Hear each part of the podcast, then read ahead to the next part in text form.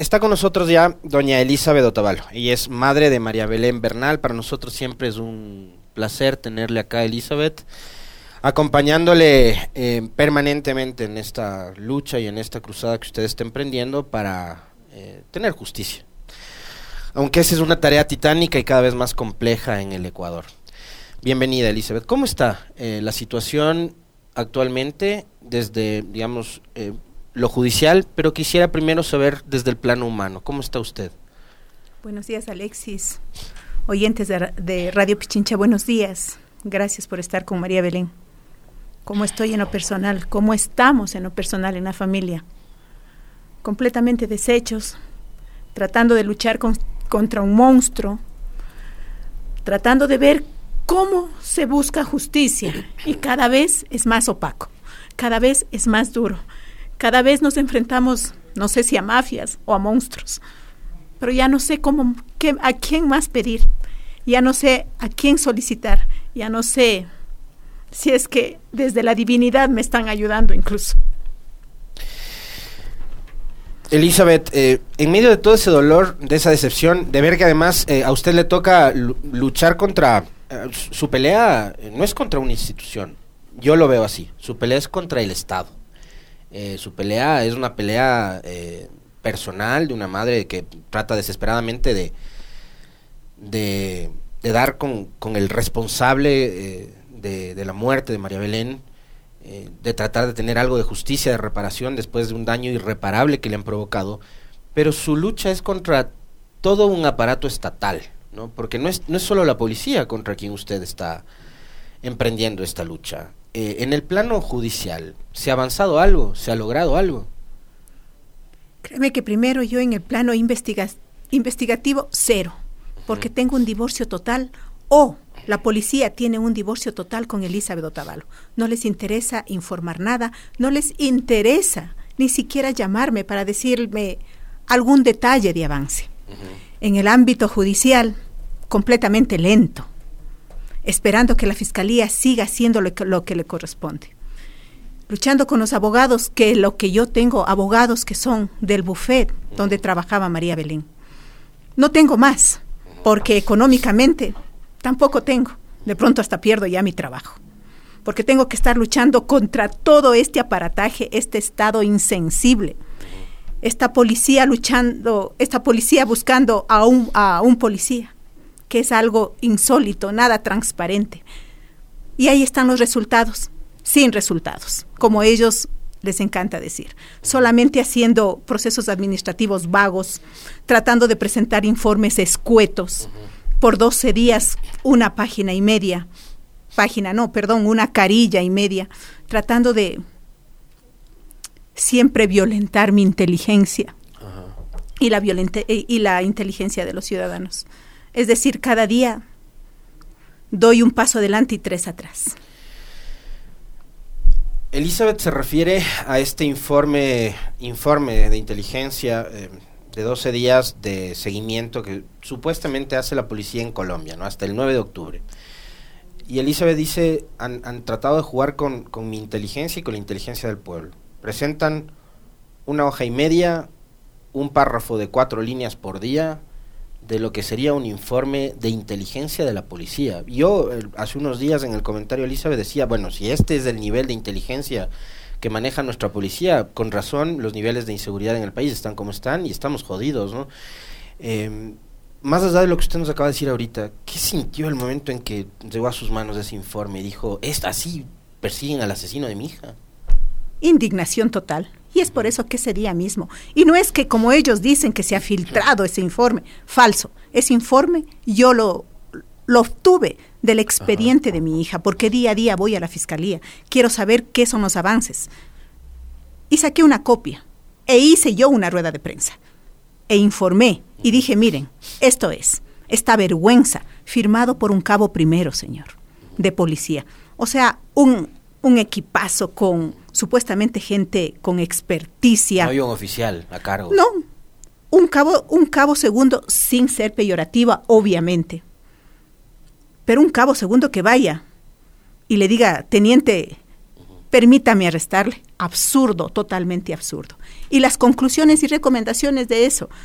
El día 9 de octubre, después de 12 días que ellos se fueron a pasear, porque esa es mi definición, porque no tengo otra información.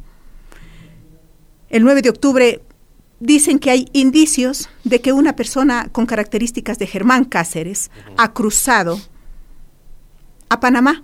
Y eso es todo el informe, ese es todo el escueto informe. Luego de eso, en las recomendaciones ni siquiera ponen que se van a comunicar con sus pares en Panamá para seguir la investigación, dado que él es uno de los más buscados en la Interpol, ¿no? No, los señores se regresan a presentar y se demoran como más de 10 días en presentar ese informe. Y ahora, lo más insólito es que revisé que están solicitando a la Fiscalía 15 días más de prórroga para presentar la ampliación del informe. Es decir, nunca tuvieron nada. O sea, a partir de, la rueda de prensa que usted da con sus abogados, cuando le dice al país esto es el informe de inteligencia, esta gente, me imagino yo, habrá reflexionado, habrá dicho algo más hay que hacer o algo más hay que presentar, ¿no? Y, vamos a pedir este tiempo de ampliación. Ahora, para este viernes, para hoy, Elizabeth, em, está previsto que la cadete Jocelyn Sánchez amplíe su versión en fiscalía sobre eh, lo sucedido durante ese trágico 11 de septiembre. ¿Qué se espera de eso? Porque em, alrededor también hay, hay muchas conjeturas, hipótesis em, de lo que está pasando con Jocelyn, quien de boca de su propia madre ha dicho que ha sido presionada por altos oficiales, sin embargo no dicen quiénes son esos altos oficiales. Por eso yo le decía que su lucha no es únicamente contra la policía, sino contra el Estado. Em, ¿Qué espera usted de la ampliación de la versión del día de hoy de Jocelyn? ¿O se presume que ella podría cambiar su versión? Hoy es un día estratégico. Pero aparte de lo estratégico, a mí me sorprende mucho el día de ayer. Todos los días, ya le digo, es un paso adelante y tres atrás. Porque los rumores que dijeron ayer es que ya existe acuerdos. La estrategia de la nueva defensa de Jocelyn Sánchez, que existe un, un acuerdo entre Jocelyn y la policía para su libertad. Es decir, ¿qué va a pasar si existe este acuerdo? La única la única persona vinculada a este proceso, la vamos a dejar libre. La única persona que dio la versión y dio una versión macabra, una versión dolorosa, donde decía que mi hija pidió auxilio y ella estaba en el cuarto contiguo. Es la única, la que sabe nombres, la que sabe quién participó, la que sabe todo, absolutamente todo. Ella dijo que escuchó bajar un bulto arrastrándose por las escaleras. No puede ser que ahora cambie de versión, bajo juramento, o qué es lo que la, la nueva defensa de Jocelyn está proponiendo o ha negociado. Lo único que espero es que, que ella se, se, se sensibilice y diga la verdad, solo la verdad y que caigan esos peces o que le ofrecieron a ella. Ya no tengo miedo, tengo temor del día de hoy. Primero a las 10 de la mañana en la fiscalía y luego a las 2 de la tarde en la corte provincial. Por eso es que he hecho el plantón yo en la corte, porque supuestamente todavía tengo esa esperanza que los jueces actúen con transparencia. Y esta transparencia, yo soy una servidora judicial, todavía creo en esa transparencia. Yo estoy pidiendo de rodillas porque a mi hija ya la asesinaron, solo quiero la verdad, quiero que caiga esa gente. ¿Qué hay detrás de todo esto? ¿Qué hay detrás de del cuerpo encontrado en el Cerro Casitagua? ¿Qué hay? ¿Quiénes fueron? No fueron solamente Germán Cáceres. Aquí hay un equipo de hombres supuestamente inteligentes. ¿Quién le está manteniendo a Germán Cáceres? Y ahora también quieren hacer un acuerdo con Jocelyn. Yo soy una persona de de clase media. Y lo único que he hecho en la vida es estudiar. Y por eso estoy pidiendo a gritos que se diga la verdad. Jocelyn, di la verdad. Tú tienes en las manos esa verdad. Esperemos que la pueda utilizar y no negocie con esa verdad. En el caso de que exista ese acuerdo, usted me, usted nos hace una revelación, eh, Elizabeth, que que nos preocupa y mucho, ¿no? porque como usted bien decía, Jocelyn es eh, finalmente la única persona detenida. Em, ese acuerdo podría ser, primero, para dejarla en libertad, como usted señala, pero después para silenciarla a Jocelyn, para que no diga toda la verdad. Y así, ¿qué pasaría entonces con el caso María Belén? Es un silencio institucional, ¿no? Partamos de eso. Desde ese mal llamado espíritu de cuerpo, ahora se está evidenciando que es un silencio institucional, donde de pronto ya no va a ser solamente la policía, sino todo ese Estado, todo ese Estado indolente. Y el caso de María Belén, no, no se va a quedar como una estadística más. Yo llegaré a las últimas consecuencias y ellos también esperarán callarme, silenciarme. Pero para mí no hay negocio, con la vida de mi hija no hay negocio. Y con la verdad, verdad tampoco. Por eso es que la CIDH me da una luz. Y el día de ayer yo he enviado el informe ya, para que ellos lo analicen. Y ellos dicen que desde primera instancia, desde que supieron que María Belén desapareció, ellos están detrás de todo esto. Y esperemos que en estos días ya, después de la mesa técnica que ellos tengan como organización, nos reunamos para atender mi pedido que es un equipo técnico especializado para verificar aquí la investigación, tanto de la Fiscalía como de la Policía. A ver, Elizabeth, yo quería remontarme también al tema de que Jocelyn es la única persona detenida. Eh, yo no, no, es que he hecho de, de, abogado defensor de ella, pero a mí, por ejemplo, sí me causa... Eh, indignación por, por, el sistema judicial que tenemos y por el Estado que tenemos, que después del caso de un feminicidio, del asesinato de una mujer inocente, madre como María Belén, la única persona detenida sea justamente otra mujer. Yo con eso no estoy deslindándole de, de la responsabilidad que pudo haber tenido Jocelyn, pero es la realidad. Entonces, eh, lo cual parece también un insulto, un insulto para la memoria de María Belén y un insulto para usted como madre que está tratando de buscar la verdad y obtener justicia, de que en una escuela de policía donde probablemente hay, no sé, 500 personas más o 700, qué sé yo, cuántos aspirantes entre instructores y guardias hay, eh, y en el famoso castillo Grayskull, donde supuestamente pernoctan los oficiales, y que seguramente fueron más los, los, los eh, entre cadetes y oficiales que escucharon, de hecho aquí el primer abogado de Jocelyn, eh, me parece que fue el que reveló que hubo un cadete que también escucha y va y habla con otro teniente instructor y le alerta de lo que está sucediendo, pero el otro le dice no te metas, es una pelea de pareja. Entonces hubo más personas que solo Jocelyn que escucharon los gritos de pedido de auxilio de Belén y no hicieron nada. Entonces, a usted también, como madre y como eh, este principal persona eh, interesada en que esto se, se, descubra y se eh, obtenga justicia, Elizabeth, ¿qué le hace creer que exista solo una persona detenida, que además sea mujer, cuando hubo por lo menos 20 o 30 personas más alrededor que escucharon? Esas son las investigaciones, ¿no? Esos son los resultados de las investigaciones. Sin embargo, estamos viendo que la única vinculada ahora está, eh, supuestamente está negociando. Pero estas 12 personas que también están en procesos administrativos disciplinarios en escuela de policía, lo máximo que llegarán es a desvincularles de la institución y se acabó. ¿Y qué pasa? ¿Por qué no les vinculan judicialmente? ¿Por qué no exigen que ellas también tengan un proceso penal? Con la justicia, pero no hay. Es por eso que Jocelyn tiene en la mano una verdad absoluta. Jocelyn, una cadete, una mujer, que ella podría hablar, si bien es cierto, no justifico por nada los errores de ella, pero ella tiene en la mano los nombres de todas las personas, incluso que le han ido a visitar. Por eso yo le pido, Jocelyn, por favor, di la verdad. De ahí se, se desprenderá toda una olla de grillos. Usted decía, Elizabeth, con, mucha precisión, y de hecho lo ha repetido desde que empezó este lamentable caso, que hay, hay un, vergonzoso espíritu de cuerpo, ¿no? Hay un vergonzoso espíritu de cuerpo.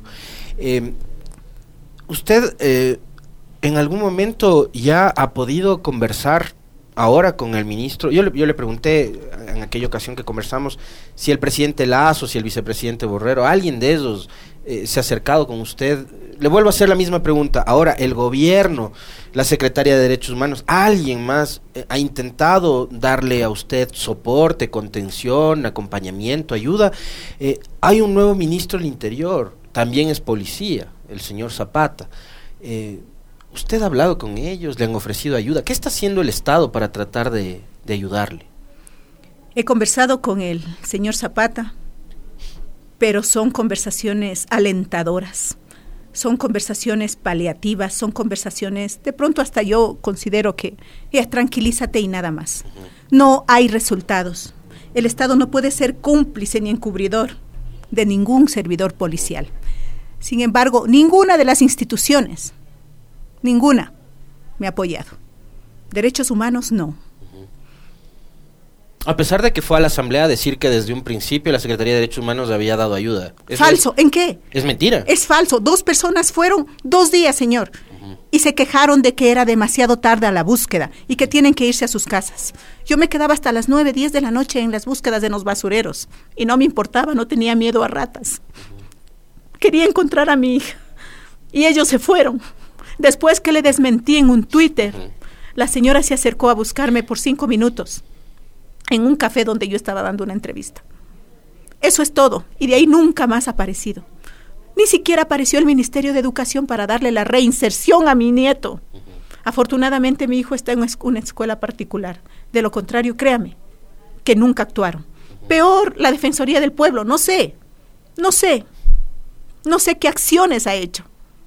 Entonces, estoy contra un Estado indolente, malo, contra un Estado que nunca le preocupó el asesinato de mi hija. Que incluso emprendieron una campaña digital en redes sociales para desprestigiarle a usted y a, María Belén, ¿no? Esto es un atentado diario. Estos son atentados de estas campañas sucias. Pero no me importa porque no tengo tiempo ni siquiera de leerlas. ¿Y le han llamado? Porque esto es también, esto es, es, común, ¿no? Que empiecen a, hacer llamadas al domicilio, amedrentar, amenazar. ¿Ha recibido eh, algún tipo de amedrentamiento, Elizabeth? No lo que eh, he recibido es que tienen información de Germán Cáceres, eso. Pero denuncié a la policía y, con ellos, a la policía, o sea, no tengo a quién más. Ajá. O sea, además tiene que confiar en la institución que encubre al, al, asesino para que ellos mismos hagan la búsqueda. O sea, ¿qué más puedo hacer? Esto, no sé a quién apoyarme. Y tampoco tengo el dinero de muchos que lo tienen para tratar de negociar. Por lo tanto, tengo que confiar en que pueda haber esos miembros sanos de la policía. Al sol de hoy, Elizabeth, eh, ¿es indescifrable saber el paradero de Cáceres? No, no, no, hay idea alguna, o sea, se sabe que pasó a Panamá y desde ahí perdieron el rastro. Desde el día que yo verifiqué este la semana pasada este informe escueto donde dicen que él supuestamente ya ha pasado a Panamá, no sabemos nada. Yo creo que este señor es un superhombre porque toda una institución experta en búsqueda no le ha podido encontrar. Y lo peor de todo es que su hermana, la hermana de Cáceres, ya viajó a la India. ¿A qué viajó a la India? No sabemos. Y eso lo voy recopilando, pero solamente por fuentes extras, no de la policía. Supuestamente él huye en la motocicleta. ¿Se le ha seguido el rastro a, esta, a este vehículo? ¿O es, digamos, igual? ¿Se sabe que pasó por barco hasta Panamá y nada más? Y nada más. Eso es todo lo que yo sé hasta el día de hoy, hasta el sol de hoy. No existe nada más. Yo le mencionaba hace un momento de que la misma madre de Jocelyn había dicho de que altos eh, oficiales de la policía le han visitado a ella en la cárcel. Eh, ¿Se puede saber quiénes? ¿Han revisado, no sé, usted y sus abogados la bitácora? No hay registros.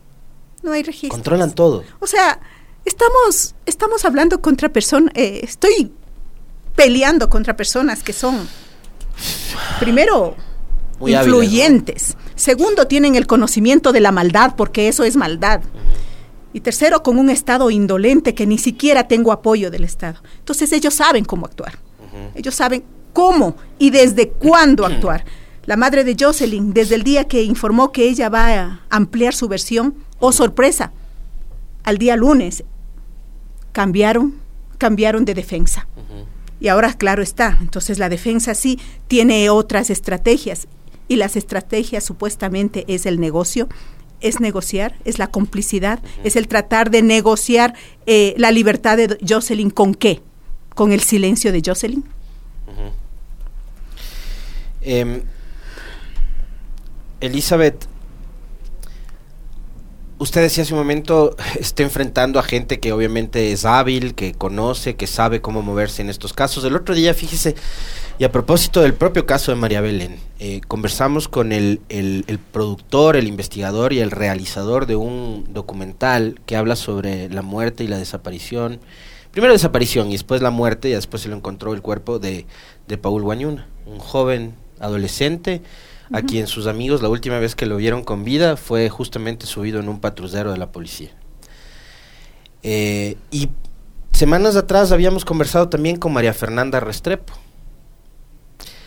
Y María Fernanda eh, nos hacía entender y nos hacía comprender las similitudes que hay entre lo que pasó hace 34 años con sus hermanos y lo que está pasando actualmente hoy a usted. ¿no? Es una institución anacrónica, eh, que no termina de cambiar estas prácticas, ¿no? Y lo cual además a uno le termina preocupando, porque fíjese lo que pasó con María Belén eh, y lo que ha pasado en, otros casos como los que acabo de citarle, eh, dan cuenta de que la seguridad suya, la nuestra, la de, la de nuestros hijos, la de nuestras familias, está en manos de esta gente, ¿no?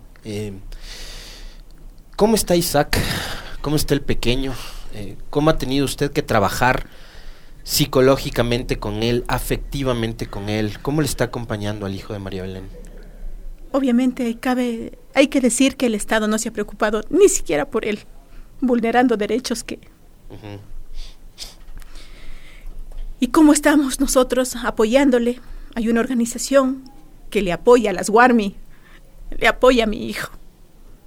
Desde el primer momento están ahí. Tienen dos sesiones semanales y él está tranquilo.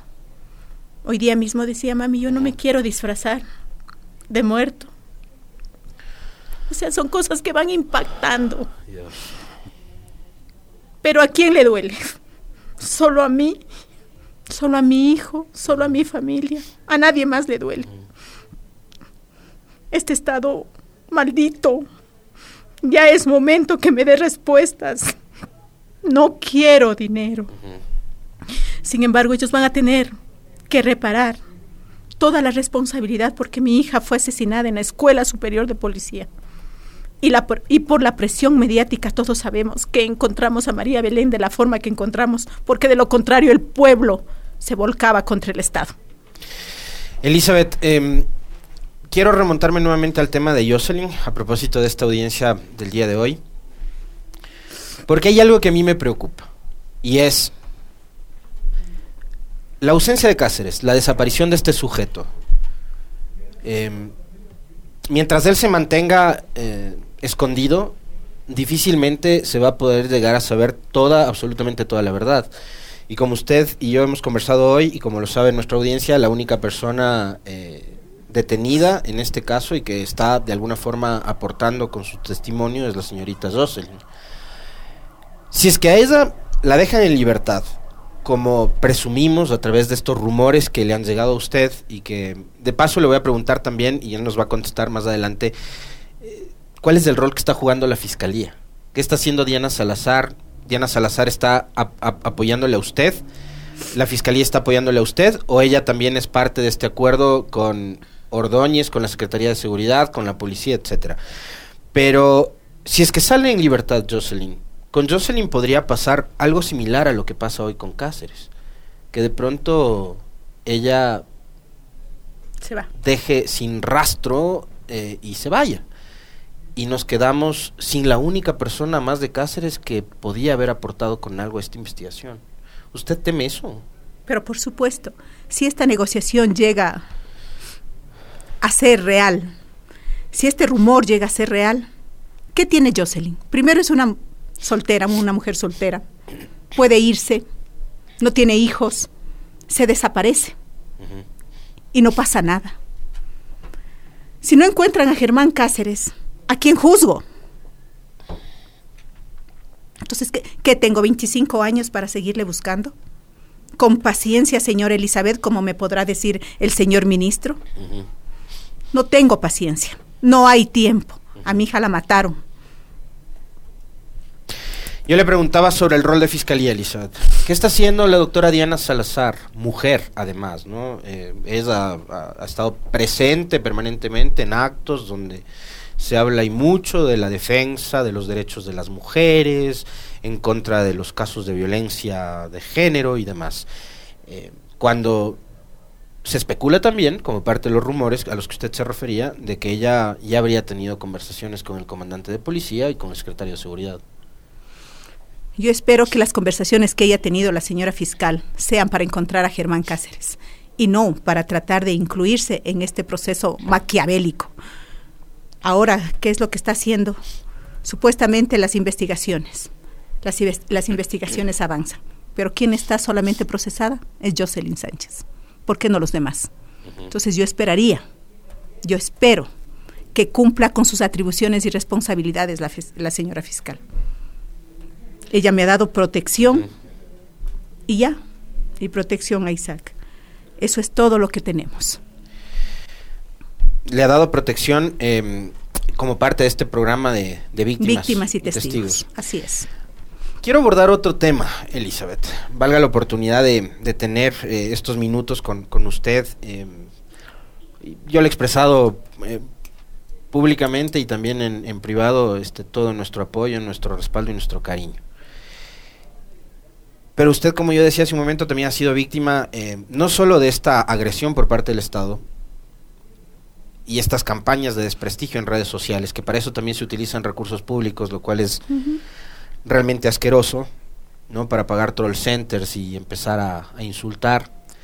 Eh, y hoy lo que han dicho es, y yo quiero que usted les responda, eh, le están acusando de hacer campaña política, de utilizar el nombre de su hija y la memoria de su hija para hacer campaña política, Elizabeth. ¿Qué les dice usted a esas personas que parecería que no tienen alma o que no tienen corazón, que no les corre sangre por las venas y que le acusan a usted de usar la memoria de su hija que fue asesinada cruelmente en una escuela de policía para hacer campaña política. Qué absurdos, completamente absurdos. ¿Qué esperaban? ¿Que me quede sentada en una esquina llorando y suplicando o mendigando al gobierno que me ayude? Cuando es mi derecho, cuando es obligación del Estado que ellos sepan e investiguen qué pasó la noche de la, o la madrugada del 11 de septiembre. No me interesa lo que ellos digan. No estoy haciendo campaña política, no me no me interesa. Soy una servidora pública de 32 años. He estudiado política pública, he estudiado gestión pública, me he preparado para eso. ¿Y para qué? De pronto para hoy defenderle a mi hija, para hoy decirle al Estado que es un Estado macabro, indolente y que todas esas instituciones que pertenecen al Estado no han hecho absolutamente nada por esto.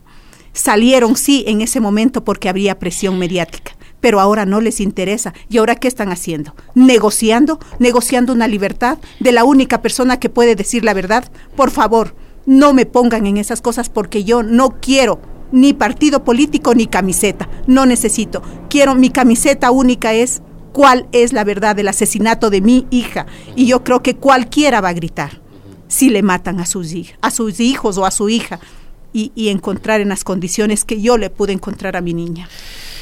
Durante las comparecencias a la comisión ocasional que se conformó en la Asamblea para investigar desde el ámbito político eh, lo sucedido con María Belén, los únicos funcionarios del gobierno que asistieron, entiendo, fueron el señor Zapata y el señor Ordóñez, y los aportes que hicieron eh, fueron muy escuetos, ¿no? No, no, no, no dieron mayor información. Y una de las cosas que dijo Ordóñez, el secretario de Seguridad, es que su rol como encargado de la seguridad del país fue dar condolencias. ¿Cuál es eh, su, su reacción frente a estas declaraciones de quien es el encargado de manejar la seguridad del país? Ni siquiera la condolencia me dio, eso es falso. Él me llamó, sí, alguna vez para decirme, señor Elizabeth, eh, vamos a hacer todo lo posible por encontrar a su hija, porque en ese momento todavía no la encontrábamos. Y no, no ni siquiera mi teléfono, señor, sino a un teléfono de una compañera del Consejo de la Judicatura que estaba en una rueda de prensa. Eso fue todo. Y yo me quejé y le dije, tengo 20 policías más menos que han venido a tomar sol en unas canteras que yo fui. Ahí le dije, por favor, yo necesito el apoyo, ayúdeme con el ejército. El ejército fue mediodía, no fue más. Otra cosa que a mí me llama la atención, Elizabeth, y quisiera su, su versión de esto es, em, ¿cómo encuentran el cuerpo en una búsqueda a la una de la mañana? ¿Y por qué obligan a los medios de comunicación a borrar el material que habían obtenido utilizando drones? Primero, el que estaba encargado el día 20 de septiembre habló conmigo, el encargado de la búsqueda, y me dijo, señora, el día de mañana vamos a salir a las 7 de la mañana luego de formar a una búsqueda, pero todos, porque los canes rastrearon algo. Algo. Le digo, ¿qué? Algo, no sé, mañana venimos. Oh, sorpresa, ellos fueron a la una de la mañana sin que haya fiscalía, sin que esté, sin que esté yo, sin que haya ningún veedor. ¿Por qué? ¿Qué? ¿Qué? Ahí le pusieron a mi hija. De pronto ahí pusieron toda la escena, armaron todo el aparataje y al día siguiente a las dos y media de la mañana, al, de las dos y media de la tarde, me informan que han encontrado a mi hija. Y no me informa todo el aparataje de, las, de los del ministro o de la secretaria de Derechos Humanos que han estado dando ya una rueda de prensa, que han encontrado a mi hija por un tatuaje. Mi hija no tuvo tatuajes. Entonces cada vez ellos armaban todas sus escenas, ellas armaban todo un show con el dolor mío y el cuerpo de mi hija. Parece entonces ya estaba Carrillo aquí. Y también, oh sorpresa, a Carrillo, Carrillo había puesto como ministro del Interior en esa época un plazo ¿no? para encontrar eh, el cuerpo de María Belén. Y ¡paf! apareció justamente cuando Carrillo ya estaba al mando. ¿Usted ha tenido la oportunidad de hablar con él? Eh, no, no he tenido. ¿No ha conversado con nunca. él? ni, cuando era ministro tampoco. Cuando fue ministro, él me llamó al tercer día de la búsqueda y él me dijo, señora, vamos, antes de que él se vaya al matrimonio de su hijita, y me dijo, señora, vamos a encontrar a su hija. Confíe. Entonces, eso fue todo lo que la, la, la llamada que yo recibí del señor Carrillo y después le vi que como Rambo salió con en una motocicleta diciendo que ya han encontrado a mi hija y que él identificó la ropa. Yo no sabía cómo identificó si nunca le conoció a mi hija. Y por un tatuaje que tuvo. Jamás tuvo tatuajes mi niña. ¿Y de dónde sale la versión del dichoso tatuaje? Habría que preguntarle a él. ¿Quién inventó la versión del dichoso tatuaje? No tengo la menor idea. Créame, no tengo la menor idea. Hasta ahora yo pregunto y eso tendrían que investigar. Elizabeth, le, quiero agradecer profundamente por, por haber eh, aceptado nuestra invitación, porque entiendo y comprendo además eh, todo el dolor por el cual usted está atravesando y obviamente esto no es fácil, ¿no? No es fácil, pero es sumamente necesario. Es necesario que la gente conozca lo que está pasando con el caso de María Belén y que entienda también por todas las vicisitudes y todos los problemas y obstáculos por los cuales usted tiene que atravesar. Muy gentil.